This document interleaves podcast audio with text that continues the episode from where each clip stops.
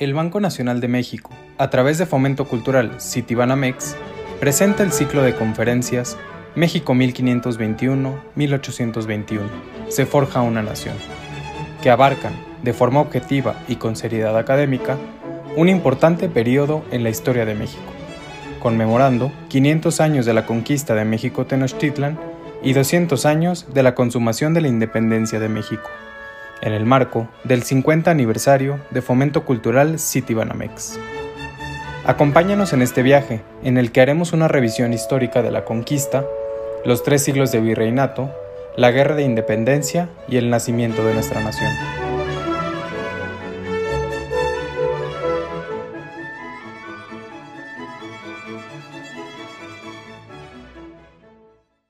Hernán Cortés, habiendo llegado a las costas veracruzanas, envió al rey Carlos I numerosos y selectos objetos de oro y plata correspondientes al quinto real del rey, y pidió al monarca el envío de religiosos para procurar la conversión al cristianismo a los habitantes nativos del territorio y su inserción en la cultura europea, así también como para brindar atención espiritual y administrar sacramentos a los europeos integrantes de sus huestes. La monarquía española en el siglo XVI incrementó las dimensiones de los territorios y pobladores americanos bajo su gobierno y al hacerlo asumió derechos y obligaciones. Los derechos y privilegios de los americanos asumidos como súbditos del monarca fueron quedando establecidos inscritos en las leyes dictadas en los siglos XVI y XVII por los reyes pertenecientes a la Casa de Austria, así como en las que se expidieron por los Borbones en el siglo XVIII. Los monarcas aspiraron, con apoyo de gobernantes y educadores, a ser de los indios buenos cristianos que, reducidos en pueblos, habrían de convivir en orden y policía con sus prójimos. Los religiosos mendicantes, franciscanos, dominicos y agustinos, se distinguieron como maestros en estas primeras tareas educativas. La lectura de los textos de sus cronistas nos revela sus afanes, la diversidad de sus métodos pedagógicos y sus aciertos, también así los desaciertos entre los neófitos. Han sobrevivido también el paso del tiempo, representaciones pictóricas y recursos didácticos de su magisterio, tales como el catecismo atribuido, por ejemplo, al padre Pedro de Gante. También podemos hacer referencia a la obra del franciscano Diego Valadez, natural de Tlaxcala, quien como procurador general de su orden ante la curia romana, publicó en Perulla en 1579 su retórica cristiana, compendio de una pedagogía para comunicar la fe cristiana derivada de la experiencia misionera.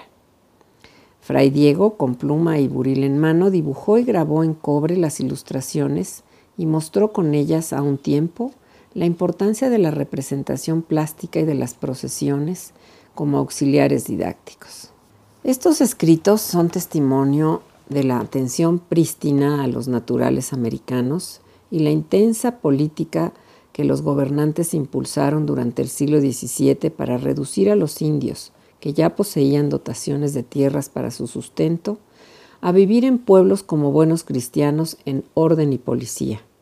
Esto sirve de preámbulo de comprensión a la conferencia de Dorothy de Estrada titulada Los pueblos de los indios en el siglo XVIII, población, finanzas y educación.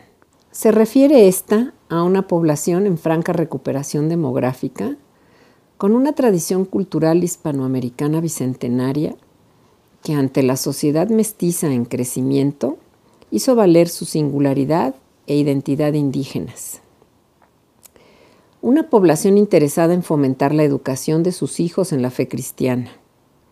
Se trataba entonces de indios, tributarios que vivían en pueblos, elegían anualmente a sus autoridades y contaban con sus tierras comunales y con una iglesia principal y ermitas en cada uno de sus barrios.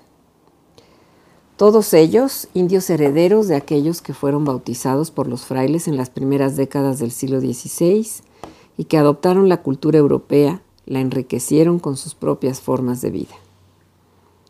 La doctora Tank nos ofrece datos demográficos y pone de manifiesto las diferencias regionales entre los naturales en el siglo XVIII.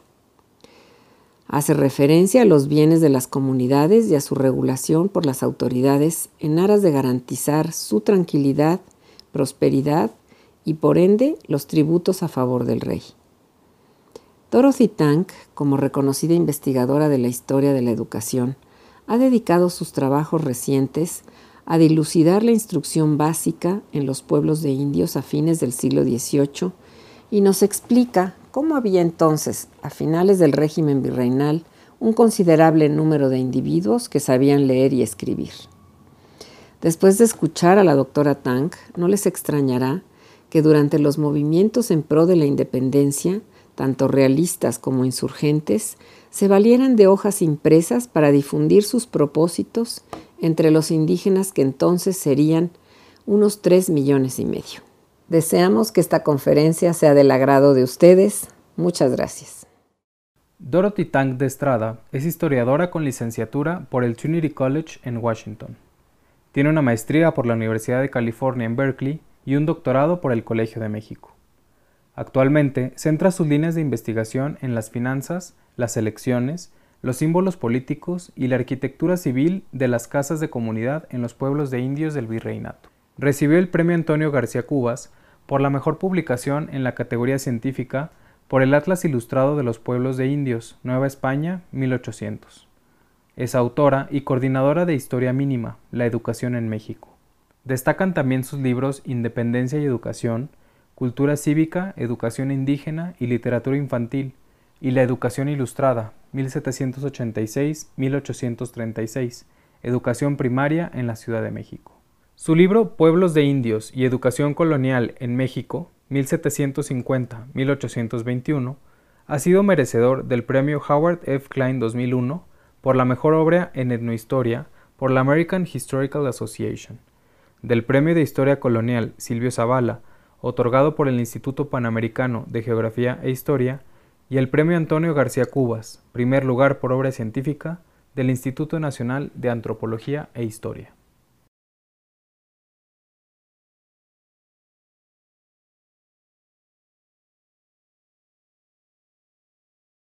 Muy buenos días.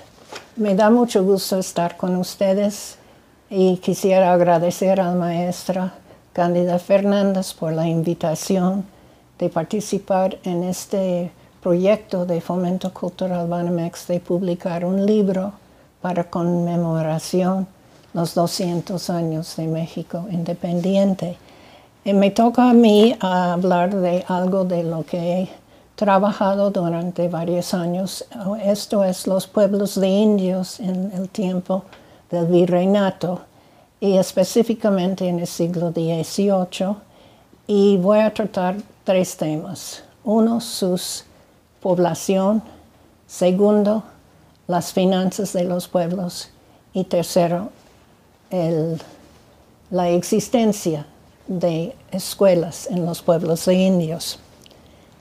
Después de la conquista en 1521, el gobierno virreinal primero fue reconociendo pueblos de indios en los lugares de gran número de indios, por ejemplo, Xochimilco, Pátzcuaro y Tlaxcala. No se desplazó a los indígenas hacia las fronteras o a reservaciones, sino que además de las grandes ciudades indígenas, se fue identificando como pueblos de indios los lugares medianos y pequeños que cumplían con ciertos requisitos.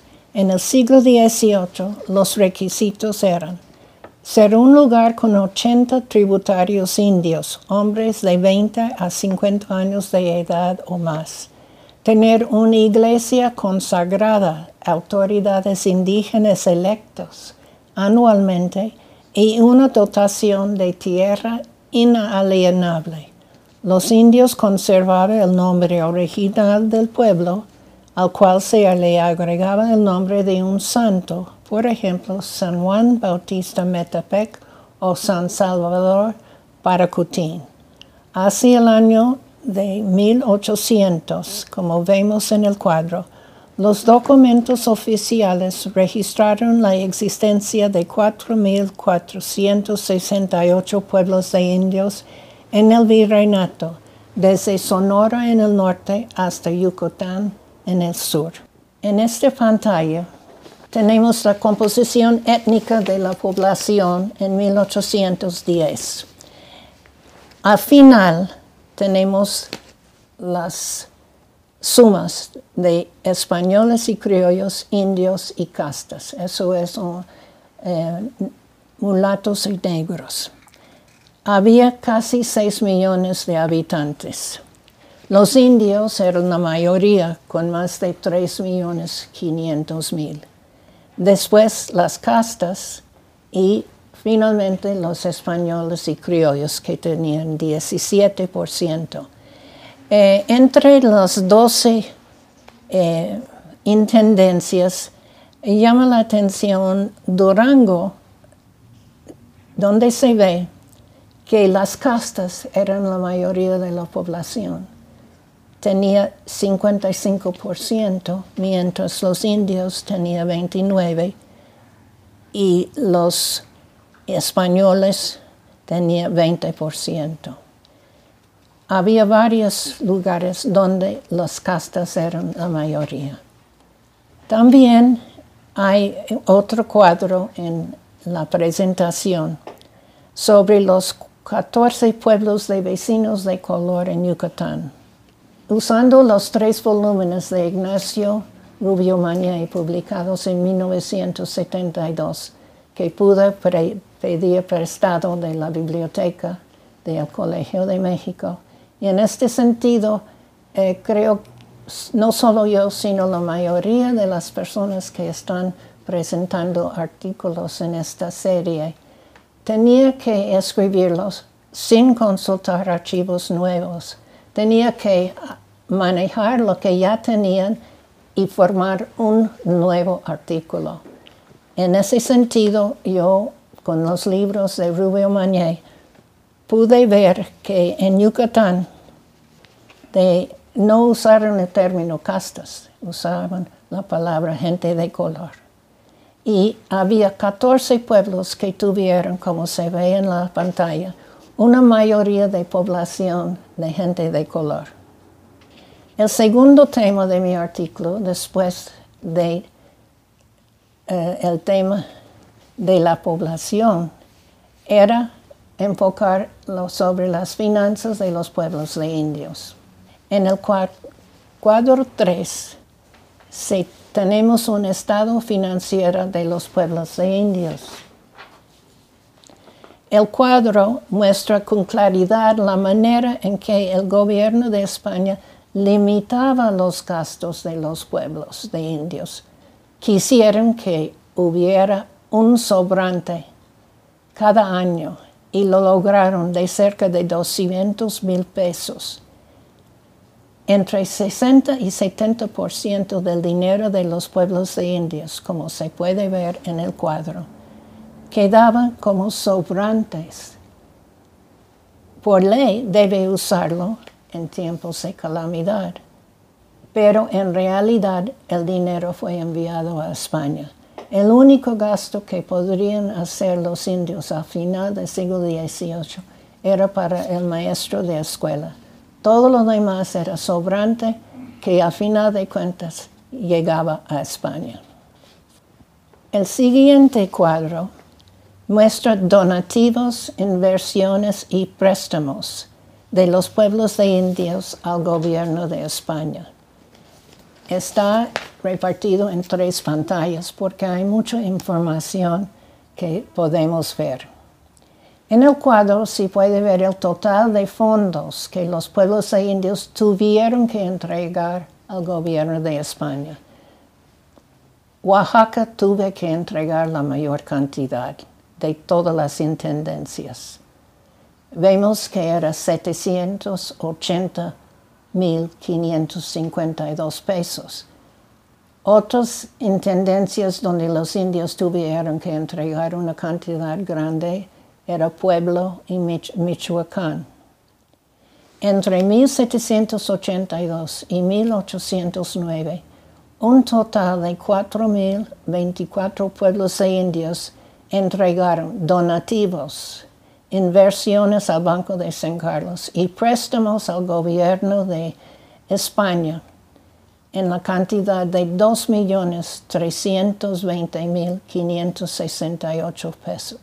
Por no haber sido por la reacción de los pueblos a esta política financiera que les quitaba lo que tenían, ellos empezaron de una manera de disminuir por lo menos la cantidad que podría sacar el gobierno de España. Los pueblos lograron donar sus tierras, su ganado y su dinero a las cofradías y de ese modo lograron ponerlo fuera del alcance legal del gobierno de España, porque ahora sus bienes y sus tierras y sus fondos eran bienes de la iglesia. El tercer tema de mi artículo versa sobre la educación de los indios y específicamente sobre las escuelas de primeras letras establecidas durante el siglo XVIII. Primero eran los mandatos de los obispos a los pueblos a mediados del siglo XVIII mandaron mandatos a los párrocos para poner escuelas de primeras letras para los indios, para los niños. Pero después, en 1786, el gobierno virreinal tomó esta política en sus manos, en las ordenanzas de intendentes. Y fue el gobierno de España que mandaron a los pueblos poner escuelas de primeras letras. En 1803 se registraron 1.104 escuelas de primeras letras en los pueblos de indios del virreinato.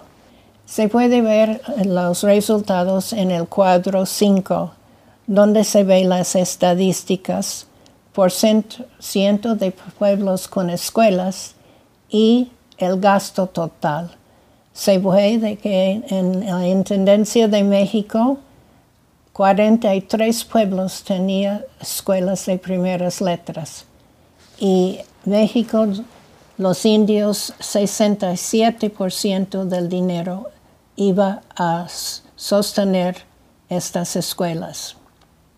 En Guadalajara había un porcentaje menos hacia el gasto para escuelas pero en Michoacán 81% del gasto era para escuelas, 89% para escuelas en Guanajuato y en San Luis Potosí 97% de los fondos para las escuelas de primeras letras.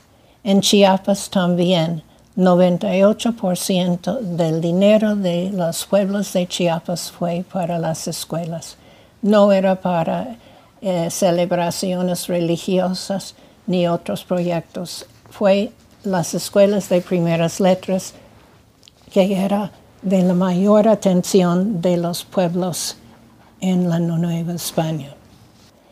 Y finalmente, tal vez el tema que más me gustó de, de esta presentación, hablaré de dos libros de texto para las escuelas en los pueblos de indios. Yo no conozco cómo, qué libros usaron en lugares como Perú o Argentina, pero en Nueva España es muy interesante para mí los dos libros de texto que había para las escuelas en los pueblos indios. El primero tiene el título Carta edificante en que el padre Antonio de Paredes refiere a la vida ejemplar de la hermana Salvadora de los Santos, India Otomi. Fue publicado dos veces por los pueblos de indios, 1784 y 1791, porque de hecho en la Ciudad de México los gobernantes indígenas de Santiago Tlatelolco y San Juan Tenochtitlán presentaron eh, la manera de educar a los indios en estas dos partes de la ciudad y en 13 pueblos que pertenecían a Tlatelolco y Tenochtitlan.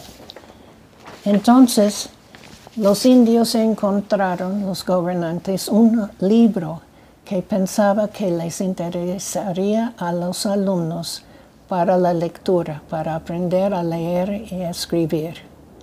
Encontraron una obra que les parecía adecuado e interesante.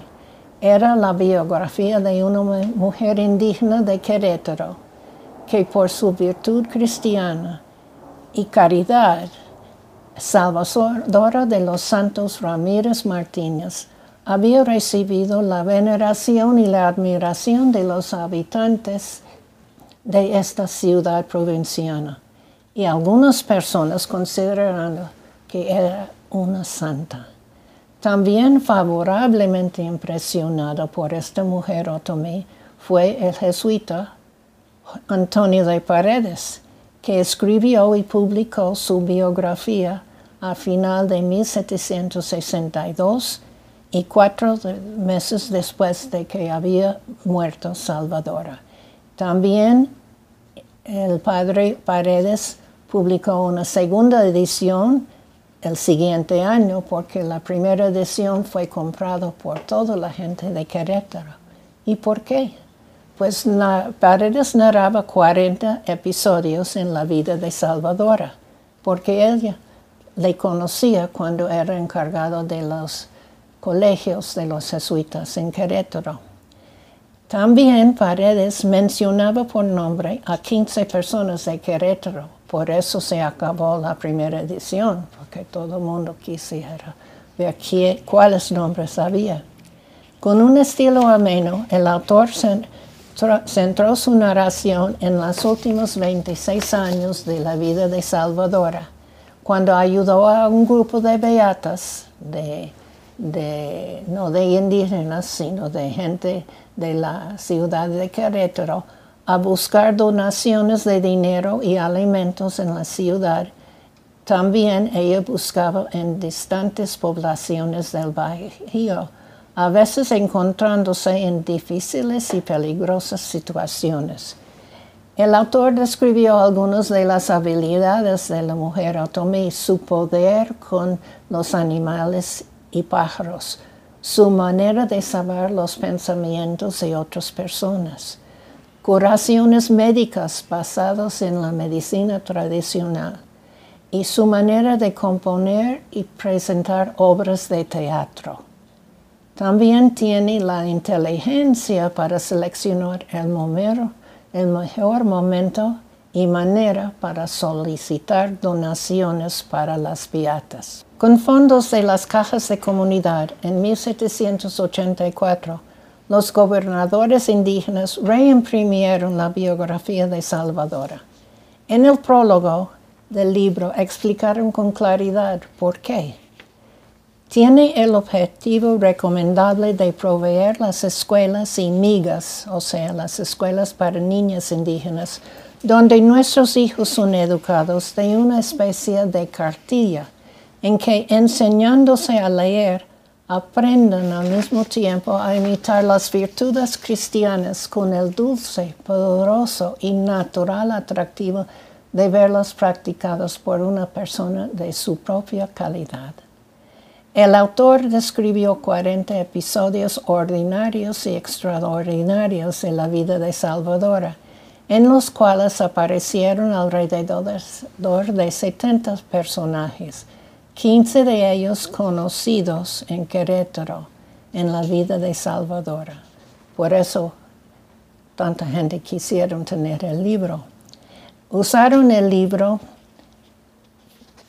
publicado por Tenochtitlan y Tlatelolco durante 37 años, hasta 1821. Cabe destacar que ni el gobierno virreinal ni el gobierno eclesiástico imprimieron un libro para uso en las escuelas y solamente los gobernantes indígenas, con fondos de las cajas de comunidad, se encargaron de publicación y la distribución gratuita de esta biografía como libro de texto. El segundo libro que trato en el artículo, Fábulas morales que para la provechosa recreación de los niños que cursan las escuelas de primeras letras, dispuso el bachiller don José Ignacio Basurto, libro publicado en 1802. En el pueblo de indios de Chamacuero, ahora Comonfort, en Guanajuato, el sacerdote diocesano José Ignacio Basurto, acostumbrado a contar fábulas a los niños del pueblo, varios de los muchachos que escucharon sus versos le rogaron ponerlas en letra de molde. Para complacer a los niños en 1802, Basurto publicó un libro de 55 páginas con 24 fábulas. En la dedicatoria, el sacerdote mostraba su consideración hacia los infantes, escribiendo que estas personas son para mí muy respetables. Y en los poemas decía con cariño, en fábulas morales mi afecto os dedica. Más aún, anunció una actitud pedagógica novedosa para la enseñanza escolar en el mismo título del libro. Fábulas morales para la provechosa recreación de los niños que cursan las escuelas de primeras letras. El autor usaba el sustantivo recreación y añadido como adjetivo la palabra provechosa, como una meta secundaria. O sea, recreación era más importante. En esa época casi nadie pensaba que los niños podrían divertirse en las escuelas. Pero Basurto promovió la recreación, mientras que los demás educadores insistían en que los alumnos tenían que mantener silencio, orden, respeto y obediencia. José Ignacio Basurto nació en la ciudad de Salvatierra, Guanajuato, en 1755 y estudió para el sacerdocio en Valladolid, ahora que es Morelia. Uno de sus compañeros era Miguel Hidalgo y Costilla, que también estudiaron juntos por tres años en Valladolid. Después de ordenarse como sacerdotes, ambos fueron profesores en el Colegio de San Nicolás. Basurto salió de Valladolid para la parroquia de Chamacuero y siguió ahí 25 años, hasta 1805, cuando regresó como párroco de su ciudad natal de Salvatierra. Murió cinco años después, en enero de 1810. O sea, nunca vamos a saber si iba a unirse con su amigo Hidalgo o iba a no apoyarlo. Murió en enero de 1810 y su amigo Hidalgo y Costilla comenzó la lucha para la independencia en la primavera de ese mismo año. A diferencia de las fábulas clásicas de los españoles, pues Basurto no bajó a buscar textos de otros autores, sino que inventó, incorporando como protagonistas en los 24 poemas a los habitantes del campo mexicano, tales como la tejedora, el hortelano, el indio, el rústico, juntos con sandbandijas, culebras, luciérnagas, sapos, grillos, caballos, palomas y las famosas hormigas bucileras o mieleras que solamente vivían en el Bajío. Recientemente se ha publicado una selección de los versos de Basurto en una forma ilustrada. Se llama Fábulas Mexicanas de José Ignacio Basurto. Adaptación de Rebeca Cerda y Norma Muñoz Ledo. Revisión histórica de Dorothy Tank. Ilustraciones preciosas, quisiera decir, de Teresa Martínez. y la editorial de EDB de la Ciudad de México. El libro es de 50, de 80 páginas ilustrados y que se ha vendido hasta ahora casi 14 mil ejemplares. Muchas gracias.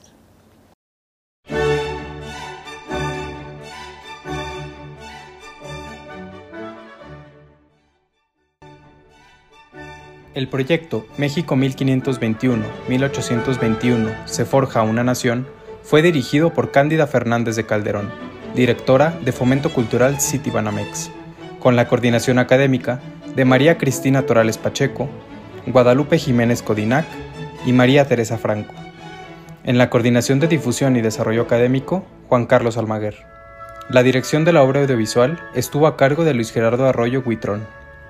Te invitamos a consultar la programación completa de este ciclo de conferencias y ver los videos en la página web y las redes sociales de Fomento Cultural Citibanamex.